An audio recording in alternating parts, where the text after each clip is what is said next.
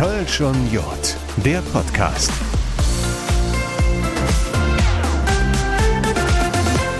Ja, und damit euch in den Sommerferien nicht ganz so langweilig wird, da sind wir auch in der etwas ruhigeren Zeit für euch da. Ich begrüße euch zu einer neuen Folge Kölsch Unjod, der Podcast, ein Produkt der Kölner Stadtanzeiger Medien. Damit sind Audio, Print und Online gemeint. Mein Name ist Dominik Becker und ich habe mir für diese und auch die nächste Folge etwas anderes, wie ich finde, etwas Besonderes für euch ausgedacht. Ich bin nämlich unterwegs. Ihr hört es vielleicht. Podcast on Tour von Unge Wächs sozusagen. Das etwas andere Ferienprogramm. Und heute wird es historisch. Der ein oder andere von euch, der erinnert sich vielleicht noch an unsere Podcast-Premierenfolge, die aller, allererste. Damals haben wir unter anderem die Prinzenproklamation vorgestellt und über die Pripro gesprochen, aber auch über 200 Jahre Kölner Karneval, über ein besonderes Jahr, über besondere Veranstaltungen und Termine und eine besondere Veranstaltung besuche ich heute für euch und zwar bin ich im Museum. Ihr hört es vielleicht, es halt, es schallt ein bisschen. Ganz konkret bin ich im MAC, im Museum für angewandte Kunst in Köln und ich besuche eine Ausstellung des Kölnischen Stadtmuseums zum 200-jährigen Jubiläum des Karnevals. Karneval in Köln, wie alles begann, so schimpft sich diese Ausstellung, die seit dem 2. Juni läuft. Und da ihr sie etwa nur noch zweieinhalb Wochen aufsuchen könnt, ja, da verewige ich diese Ausstellung hier in dieser Podcast-Folge und mache hörbar, was ihr sonst eigentlich nur sehen würdet. Ich begebe mich also für und mit euch auf Zeitreise zurück ins 19. Jahrhundert, ins Jahr 1823. Das Ganze mache ich natürlich nicht alleine. Ipek Krutsch ist an meiner meiner Seite. Sie führt mich durch diese besondere Ausstellung. Ja, damit ist meine Einleitung erstmal äh, zu Ende für diese Folge. Ab jetzt lasse ich mich dann so ein bisschen berieseln und ich bin gespannt, äh, was mir EPEC alles so erzählen wird, äh, zeigen wird, was ich so erlebe. Ich habe ein bisschen Zeit mitgebracht, die brauche ich auch, ne? Ja, definitiv. Wie viel Zeit hast du mitgebracht? Stunden. Gut, also Tage werden wir nicht brauchen, wohl kann man auch machen, aber ich glaube äh, mit so einer Stunde oder, naja, wir, wir versuchen es ein bisschen, du willst ja auch äh, noch alles behalten, wir gucken, dass wir so eine Stunde hinkriegen. Karneval in Köln, wie alles begann, et jed los. Ähm, was ist das Wichtigste? Wir sind jetzt hier quasi im Eingangsbereich. Ja, wir sind im Eingangsbereich und dort werden wir schon begrüßt mit dem Konfettiregen.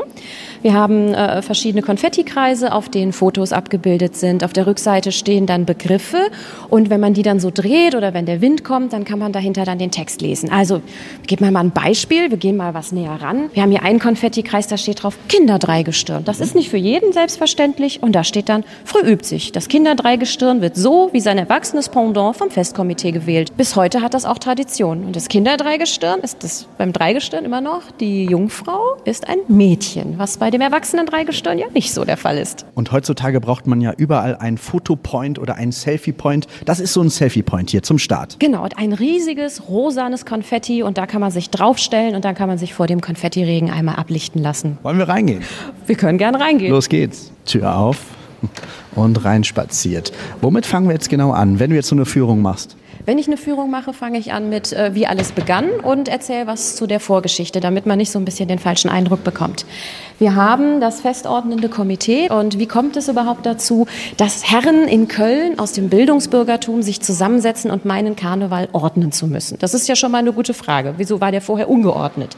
Es gibt eine Quelle, wo sich darüber beschwert wird, dass der Karneval immer mehr verroht. In Köln taucht der Karneval das erste Mal 1341 auf, aber wir haben schon 1200 1906 den ersten Nachweis, dass es sowas wie Karneval gab. Sorry, dass ich dich unterbreche. Also so nach dem Motto 200 Jahre. Nee, nee, man hat vielleicht vorher schon ein bisschen gefeiert. Ja, wir haben 1206 schon im Artus-Roman Parzival eine Textstelle, wo es heißt, selbst die Kämpferfrauen von Dollenstein kämpfen an Fastnacht nicht gut.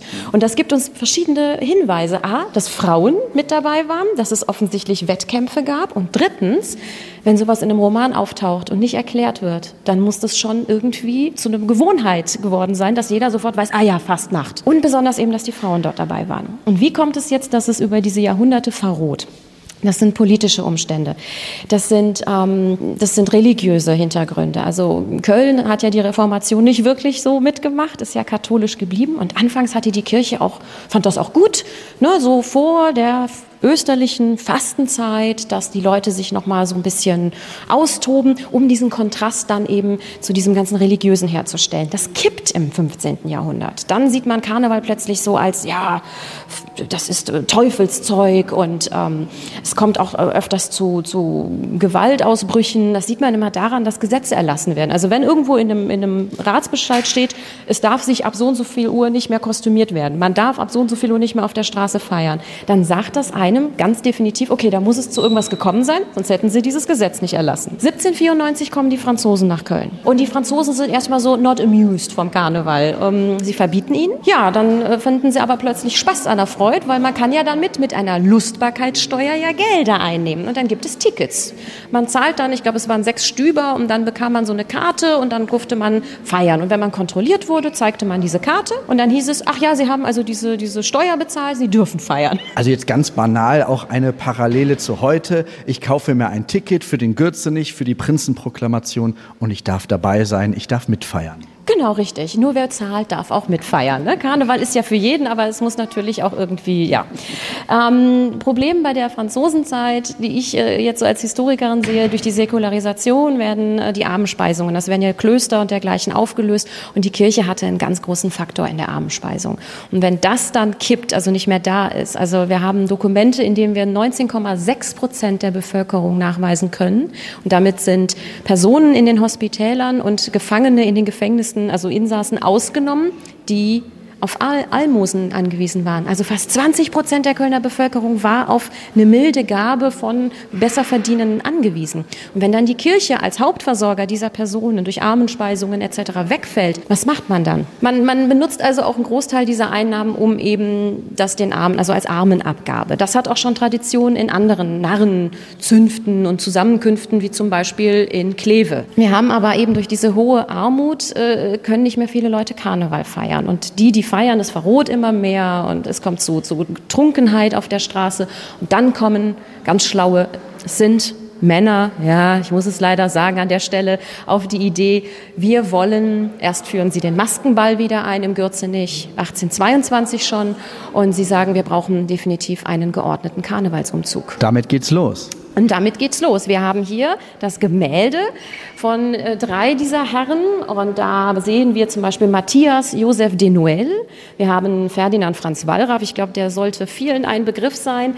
Der wird immer gerne reingenommen, dass er mit äh, äh, praktisch äh, Ideenführer dieser ganzen Geschichte war. Da streitet sich aber die Forschung auch, weil der ist ein Jahr später leider schon verstorben. Ob der also in dem Alter noch so aktiv war, aber ich glaube, man hat ihn immer mit reingenommen, weil er einfach so eine führende Persönlichkeit war. Und dann kam aus Berlin auch am 6. Februar, wirklich sehr kurzfristig, dann diese Zusage 1823, drei Tage darf ein geordneter Karneval stattfinden.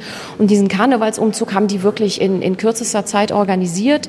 Ähm, manche sagen, es waren nur 14 Tage, die sie Zeit hatten. Dieser, dieser Karnevalszug, der hat so das Liturgische einer Prozession mit ähm, dem Militärischen vereint. Also so ein bisschen hat man den Preußen da auch so ein bisschen die beruhigen wollen, aber gleichzeitig so dieses Liturgische von diesen christlichen Prozessionen und das Ganze dann so schön vereint, also sehr symbolhaft aus dem römischen Karneval sich Sachen genommen, aus dem venezianischen Karneval und dann diesen Umzug organisiert. Wenn ich dir über die Schultern schaue, dann sehe ich einen Wagen, der damals im Rosenmontagszug mitgegangen ist, im allerersten oder im zweiten Rosenmontagszug, ein Delfin. Den haben wir in den letzten Monaten ganz, ganz oft gesehen.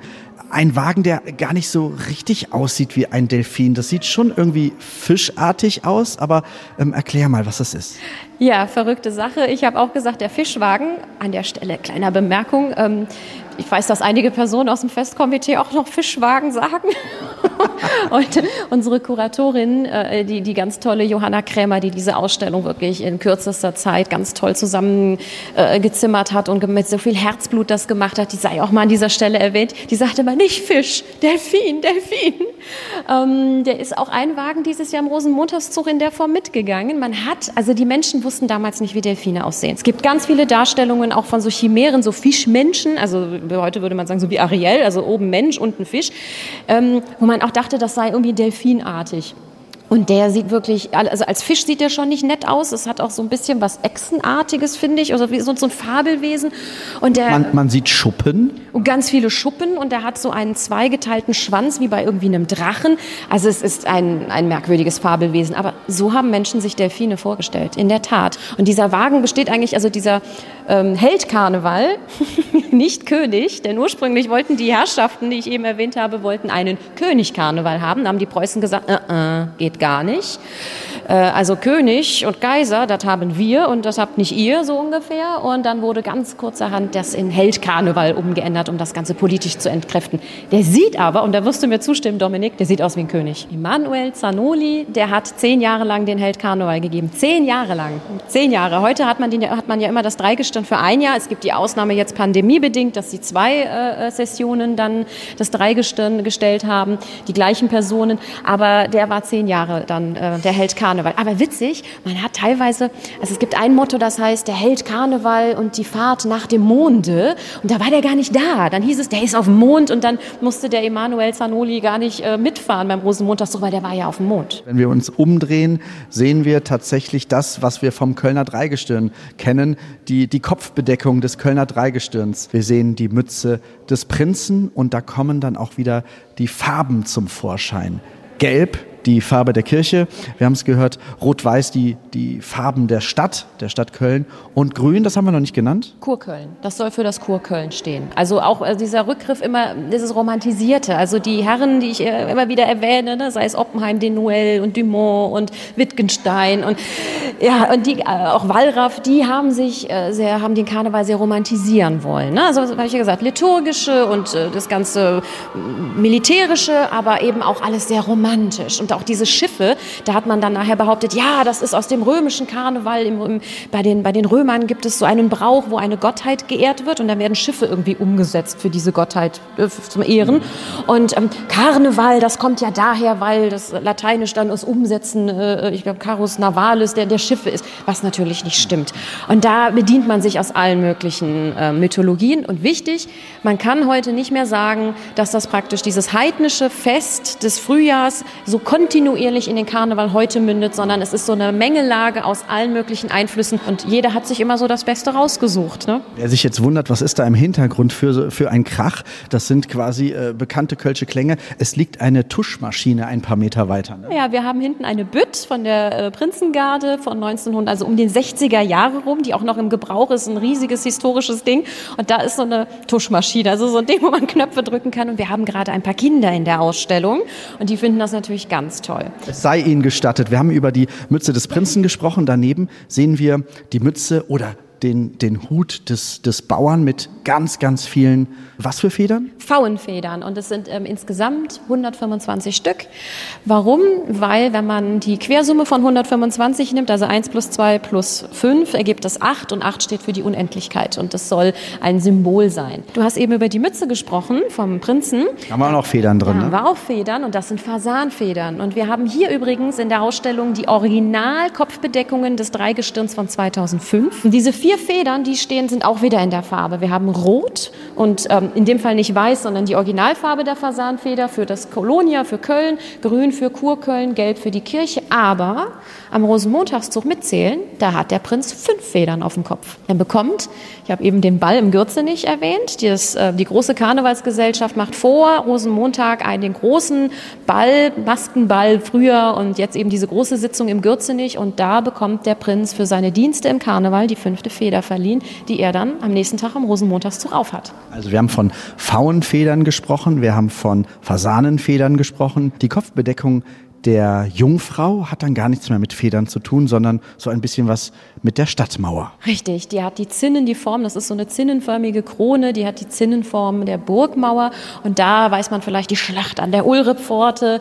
Ähm, ne, also praktisch, es steht für, also Kolonia, sie ist die Lieblichkeit und sie steht mit ihrer Jungfräulichkeit dafür, dass sie nie eingenommen wurde. Also Köln wurde nie von irgendwelchen Fremden eingenommen und deswegen ist sie die Jungfrau. Und das ist ein, ein Mann, ein biologischer Mann, der diese Jungfrau darstellt. Für manche ja leider. Ähm, da gab, gibt es und gab es ja viele Diskussionen, auch Anfang dieser Session drüber. Absolut. Wir haben aber auch Ausnahmen. Also wir haben in der Geschichte auch zwei äh, Jahrgänge, sage ich mal, zwei Sessionen, wo es biologische Frauen sind. Da kommen wir ja gleich dann noch zu. So, das waren die Kopfbedeckungen des Kölner Dreigestirns. Die ähm, Insignien der Macht, die sehen wir dann hier. Das ist einmal die Pritsche des Prinzen, das ist einmal sind die Stadtschlüssel des Bauern und es ist der Spiegel der Jungfrau. Richtig, ähm, steht dann, also es sind die Attribute, das steht einmal für die Lieblichkeit, sie schaut dann in den Spiegel, die Pritsche, das ist noch vom Narren, wenn man ähm, zwischen die Metallstäbe guckt, dann sieht man, dass da auch so Stäbe mit Kugeln sind, das heißt, wenn man dieses ähm, Gerät hin und her, diese Pritsche bewegt, dann macht das Geräusche, das kommt eben vom Narren. Ich weiß nicht, Kasperle-Theater ist vielleicht für viele ein Begriff, da hat er das auch in der Hand und haut dem armen Krokodil damit immer auf den Kopf. Ja, und die Stadtschlüssel, ich habe ja eben die Franzosen erwähnt, 1794, fünf Jahre nach der französischen Revolution, kommen die Sans-Culottes, also die ohne Hosen, hier die Revolutionstruppen an und werden freudig begrüßt, weil man endlich mal denkt, ah, jetzt kommt der Revolutionsgedanke an. Und dann gibt es eine Quelle, dass der Bürgermeister sich die Stadtschlüssel schnappt und den Franzosen entgegenrennt. Und dann wird ein riesen Trimborium gemacht und diese Schlüssel sind wirklich in Paris, diese Originalschlüssel von damals. Das ist jetzt ein Replik nach diesen Originalschlüsseln. Und nur mal so eine witzige Anekdote. 20 Jahre später kommen ja die Preußen. Ne? Also die Franzosen müssen ja abziehen und ähm, müssen das Rheinland verlassen und es wird Preußen zugesprochen. Und dann schnappt sich der damalige Bürgermeister die Schlüssel, also zu der Zeit, und rennt den Preußen entgegen. Und dann gibt es eine Quelle und da steht drin, der preußische Soldat, der Beamte nahm sie entgegen. Er wusste nichts damit anzufangen. Er dachte, muss wohl wichtig sein. Also einfach um diese Mentalitätsunterschiede klarzumachen. Die Franzosen, die so Symbole, uh, und dann der Preuße auf der anderen Seite, der so völlig nüchtern sich denkt, so, was ist das denn? Ne? ist auch sehr schön. Jetzt haben wir schon einiges über diese besondere Ausstellung 200 Jahre Kölner Karneval gehört. Wir machen einen kleinen Break. Ich höre mich mal bei ein paar Besucherinnen hier um, wie die diese Ausstellung so finden. Also schon alleine, dass der Karneval 200 Jahre alt geworden ist, ist ja wirklich schon grandios. Aber diese Ausstellung spiegelt dies einfach auch wieder. Wirklich, sie ist bunt, sie ist informativ. Auf jeden Fall äh, ist da ordentlich Tiefgang auch nochmal mit dabei. Genau. Und nicht nur auch jetzt das Aktuelle, was wir halt vielleicht schon aus der Kindheit oder auch jetzt kennen, sondern auch wirklich, ja, was vor 200 Jahren war. Ich finde sie großartig. Einfach nochmal der rote Strahl, der ja auch hier wirklich so ne, offensichtlich ist.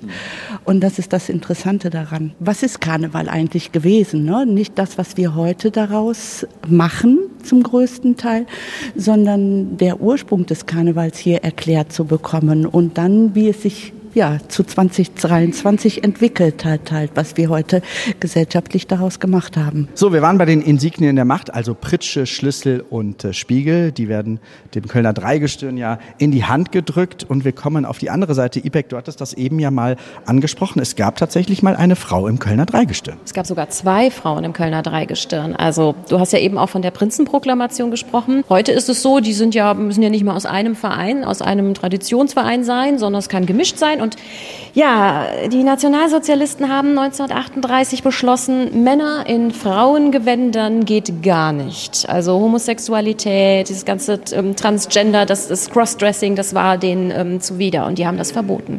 Und das führte dazu, dass man 1938 die gute Paula Zapf gefragt hat und die war Arbeiterin bei einer Firma Bierbaum und Böhm hießen die und die hatten ihr Jubiläum, ihr Firmenjubiläum. Und dann passte das so schön, das konnte man so schön einarbeiten. Und dann hat man sie gefragt. Sie war 19 Jahre alt, wohnte noch bei ihren Eltern, war unverheiratet, also äh, man hat wohl gedacht, dass diese Dame auch im übertragenen Sinne wahrscheinlich ihrer Aufgabe gerecht wird. Das war die erste Frau und ein Jahr später, 1939, war es Else Horion. Und da gibt es eine ganz witzige Geschichte. Die war nämlich Betriebskindergärtnerin bei Stollwerk, also war diesmal Stollwerk dran. Und dann kommt dann so eine Delegation zu ihr in diesen Betriebskindergarten und sagt, du wirst jetzt die Jungfrau im Kölner Karneval. Und dieses arme Anfang 20-jährige Mädchen rennt schreiend weg fand sie offensichtlich nicht ganz so toll. Die war wohl total überrumpelt und fand das ganz gruselig. Und dann musste ihr Vater geholt werden, um diese, diese arme Else Horion so ein bisschen runterzuholen. Und sie hat es dann im Endeffekt gemacht. Und das war der letzte Karneval vor dem Zweiten Weltkrieg. Apropos Dreigestirn, die gibt es auch in Holz. Ja, die gibt es in Holz, in, in Lindenholz. Und die kennt jeder, also die kennt wirklich jeder. Es sind im Grunde genommen die Puppen aus dem Henneschen-Theater. Wir erinnern uns an den Rosenmontags-Puppenumzug aus den Heiligenhallen des Kölner Festkomitee aus dem Karnevalsmuseum. Wir stehen also vor Prinz, Bauer und Jungfrau.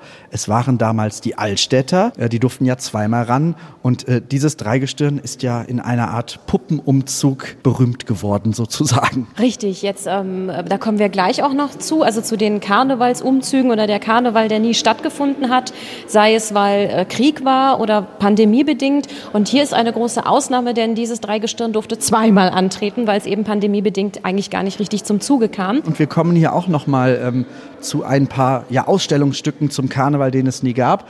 Und da kommen wir zu einem Jahr, was ja ganz, ganz besonders ist, 1991. 1991, Anfang des Jahres, der Golfkrieg erschüttert die, äh, die Welt. Ich war selber neun Jahre alt und ich weiß nur, dass ich damals im Fernsehen diese Aufnahmen gesehen habe, wo so grüne Lichtstreifen waren. Und ich habe als Neunjährige irgendwie nie begriffen, dachte, das sind irgendwie so weiß ich nicht, Böller, Karne äh, Silvesterböller. Und das waren aber diese ganz schlimmen äh, Angriffe, die da stattfanden. Und daraufhin wurde der Karneval abgesagt. Und ähm, dem Kölner kann man den Karneval eigentlich nicht wegnehmen, sollte man nicht. Ähm, der Karneval wird psychologisch auch als, als Ventilevent auch bezeichnet. Das heißt, Menschen brauchen das, um sich auch abzureagieren. Hier haben dann die Menschen beschlossen, als der Rosenmontagszug abgesagt wurde, wir gehen trotzdem auf die Straße und zwar für Frieden. Und wir haben hier ein wunderbares Exemplar. Wir haben die Original, das Originalfoto von diesem 91er ähm, alternativen Rosenmontagszug, wo die Menschen den Rosenmontagszugweg einfach so gegangen sind. Und wir sehen einen, einen als Clown verkleideten Herrn, der eine Trommel vor sich trägt, wo drauf steht Make Faste Lovend. Not War und dann sieht man halt in Rot, also im Original weiß man, dass es rot ist, Make Love Not War, also faste lo Love and Not War. Und diese Trommel haben wir. Wahnsinn, wirklich. Also ähm, der Inhaber dieser Trommel hat sich irgendwann gedacht, ach, weißt du was, ähm, ich habe mich hier auf irgendeinem Bild wiedererkannt, ich bringe euch die Trommel. Ja, wir hatten eine Ausstellung, eine Fotoausstellung, die hieß trotzdem Alav und die ging nur über 1991, diesen ausgefallenen Rosenmontagszug, weil es da so tolles Bildmaterial gibt. Es hat nämlich geschneit wie Hulle und es war saukalt, wenn ich das mal sagen darf. Und man sieht halt, wie die Leute dick eingepackt trotzdem dann äh, äh, losgezogen sind. Und ähm, wir haben Jürgen Becker auf einem Traktor, der dann kam, der durch das Hahnentor nachher fuhr. Und dann haben die Blackfurs gesungen, McLäve am Läve. Also es war einfach wunder, also sehr, sehr mitfühlender Rosenmontagszug. Und der Herr hat das auf diesem Foto gesehen, hat gesagt, ich habe die noch. Und er hat ja auch noch erzählt, dass diese Schrift, dass er so an dem Montagmorgen dann dachte, so, äh, ich muss was drauf so schreiben und hat dann so Farbe genommen und hat das so drauf gepinselt.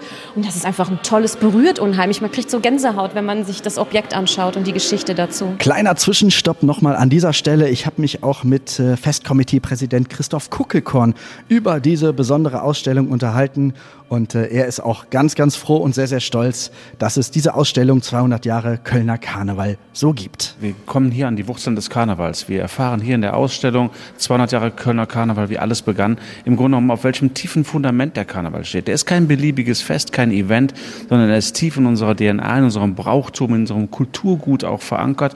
Und das wird heute hier deutlich. Und gerade an so einem Tag in der Hitze in der Stadt, hier in das kühle Museum zu kommen, ist auch ein total schönes Erlebnis, hier unter dem Jahr mal Karneval auf eine ganz andere Art und Weise zu erfahren. Zu erfahren, kennenzulernen, um dann vielleicht den Karneval auch mit ganz anderen Augen zu sehen. Wir machen uns ja seit vielen Jahren schon Gedanken darüber, dass viele den Karneval einfach nur als große Party, als Saufgelage und sonst was sehen und somit ist das hier auch eine gewisse Positionsbestimmung, hier mal herzukommen und zu erfahren, warum machen wir das alles? Was hat denn das mit den ganzen Feiertagen an Karneval wirklich auf sich? Warum ist diese zeitliche Begrenzung wichtig? Wer sind denn die Repräsentanten? Wie sind diese ganzen Elemente miteinander verwoben? Das Motto und so weiter. Das sind ja alles sehr traditionsreiche Sachen und das erfährt man hier. Apropos Umzug, wie sah ein Karnevalsumzug, ein Rosenmontagsumzug eigentlich damals aus? Ganz, ganz anders. Alles angefangen hat ja unter anderem auf dem Neumarkt. Den sehen wir jetzt hier auf einem riesig großen Gemälde und kann man das so sagen? Früher war der Rosenmontagszug so, die sind auf dem, auf dem Neumarkt einfach im Kreis gerannt?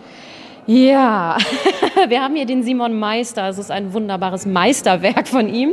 Ähm, hier sehen wir den Karnevalsumzug 1836. Du hast vollkommen recht, Dominik. Wir erkennen, dass es der Neumarkt ist, weil wir eine große Kirche dahinter sehen. Das ist St. Aposteln. Wir haben auch durchaus Quellen, wo es dann heißt, äh, die sind dann auf dem Neumarkt im Kreis gelaufen, wie auf dem Gemälde auch, und sind dann wieder durch die Viertel gezogen. Und das ist so, wahrscheinlich war es mal in dem einen Jahr so, in dem anderen Jahr so. Was gehört zu Karneval auch dazu? Wir müssen ums Eck gehen. Karneval ohne Musik, Karneval ohne kölsche Klänge geht nicht. Wobei, ähm, so Kölsch war es ja am Anfang gar nicht, ne, Ipek? Nein, gar nicht. Am Anfang war das alles, ich, hab, ich wiederhole gerne die liturgische Feier, die Messe.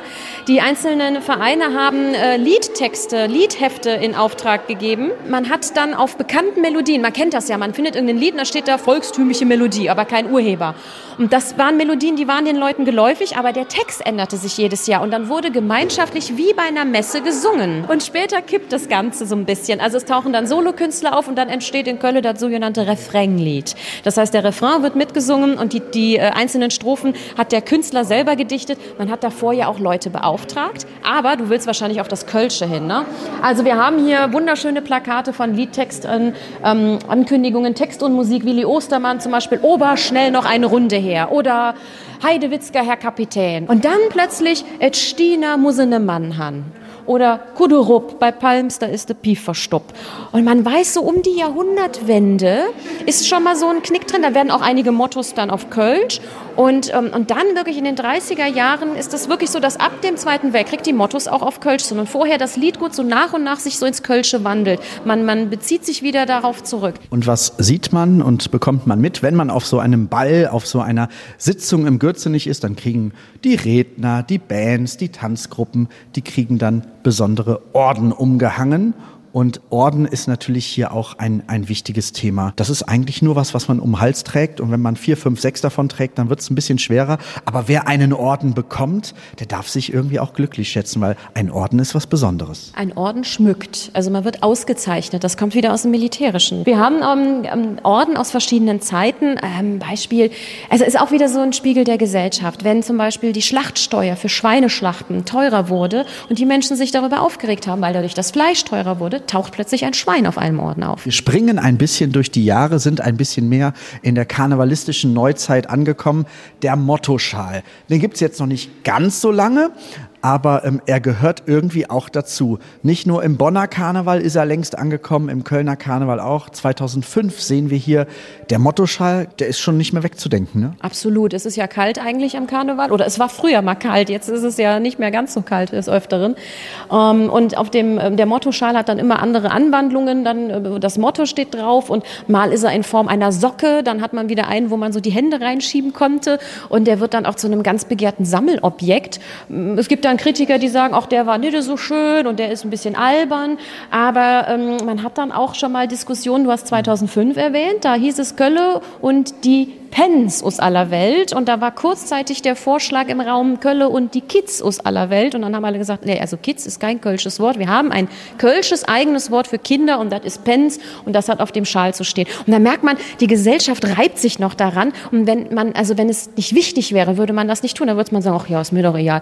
Und das ist Karneval ist einfach so wahnsinnig wichtig. Und das sehen wir ja auch, dass wenn zum Beispiel während der britischen Besatzungszeit nach dem Ersten Weltkrieg bis 1926, dass es heimliche Umzüge gab, weil die britische Besatzung hat gesagt, nee, gibt es nicht. Wir sind jetzt hier, das ist britische Zone, wir haben unsere eigene Zeit. Ihr feiert kein Karneval, das ist äh, nicht gewollt von der Queen oder wem auch immer. Und ähm, dann haben die Leute das trotzdem gemacht, heimlich. Also man kann dem Kölner den Karneval nicht wegnehmen. Also dann tötet man, glaube ich, einen ganz großen Teil seiner Seele oder ihrer Seele. Und dieser Mottoschal, ja, der trägt nicht nur das Motto auf sich, er wärmt nicht nur so ein bisschen unseren Hals, sondern die Einnahmen des Mottoschals, die werden auch jedes Jahr gespendet, also eine runde Sache. Absolut. Da sind wir wieder bei dem Karitativen, was wir eben erwähnt haben.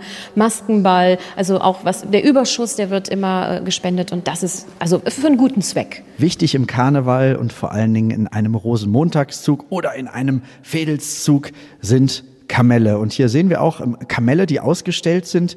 Äh, die kann tatsächlich keiner essen. Was sind das für besondere Kamelle? Erzähl mal. Die wurden anlässlich äh, des 1998. Jubiläums 175 Jahre Kölner Karneval, also vor 25 Jahren wurden die verschenkt. Die wurden nicht im Karnevalszug geworfen. Also die sind wirklich massiv Metall. Das hätte wehgetan. Ja, also ein bisschen. Also, sie sind vergoldet wirklich und die haben dann auch entsprechende Personen bekommen. Wir wissen nicht, wie viele es sind, aber wir wissen, wie viele dieses Jahr geworfen wurden. Gefunden. Und zwar sind das über 300 Tonnen Süßigkeiten beim Rosenmontagszug gewesen. Das muss man sich mal vorstellen. Vor allen Dingen, äh, wie erzählt man das, wie erklärt man das Menschen, die diese, diese Massen gar nicht so richtig einschätzen, vor Augen ähm, haben? Wie erzählst du das äh, vielleicht einer Kindergruppe? Tja, das habe ich umgerechnet, Dominik. Ich habe wirklich einen Abend da gesessen und habe das umgerechnet und das entspricht ungefähr 300 weiblichen, Ele also Elefantenkühen.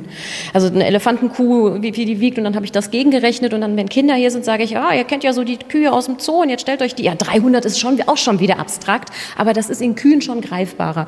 Und die 700.000 Tafeln Schokolade, die im Rosenmontagszug geworfen sind, da habe ich ausgerechnet, wie viele würden das denn, also ein Fußballfeld, Fußballfeld ist immer so eine schöne Einheit in Deutschland und das sind über fast anderthalb Fußballfelder. Das ist unglaublich. Das ist unglaublich und auch diese über 220.000 Pralinenschachteln.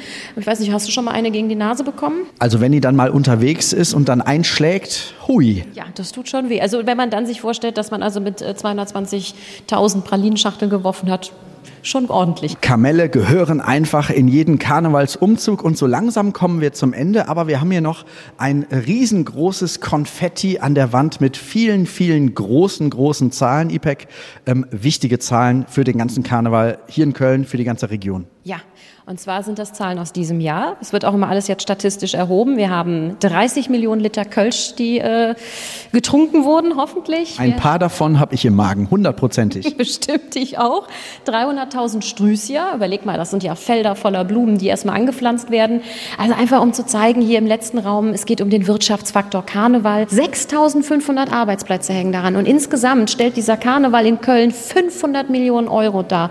Die, dieser Riesenwirtschaftsfaktor von einer halben halben Milliarde für diese paar Tage, muss man dazu sagen. Und dann kann man natürlich auch verstehen, dass es nicht nur dem Kölner das Herz blutet, wenn der Karneval ausfällt, sondern es einfach auch ein wirtschaftlicher Einbruch dann ist. Und jetzt weiß man auch, warum diese Ausstellung 200 Jahre Kölner Karneval so wichtig ist, warum man einfach manche Sachen nochmal erklären will, erklären muss, weil es einfach ganz, ganz wichtig für die ganze Stadt ist und über die Stadtgrenzen hinaus. Absolut. Und es ist immateriales Kulturerbe in Köln und deswegen findet der Karneval zu dieser Zeit statt. Er ist verankert, er nimmt sich aus allen Sachen zusammen und ist bunt und ist für jedermann da. Also für jedermann ist was im Karneval dabei. Danke für die Führung.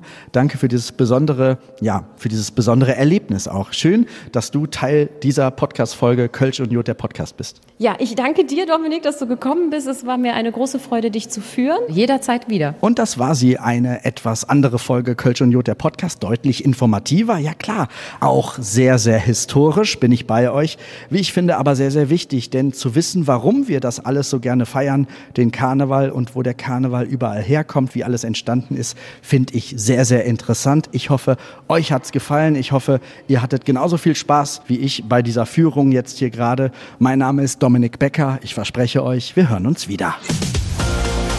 Kölsch und Jod, der Podcast.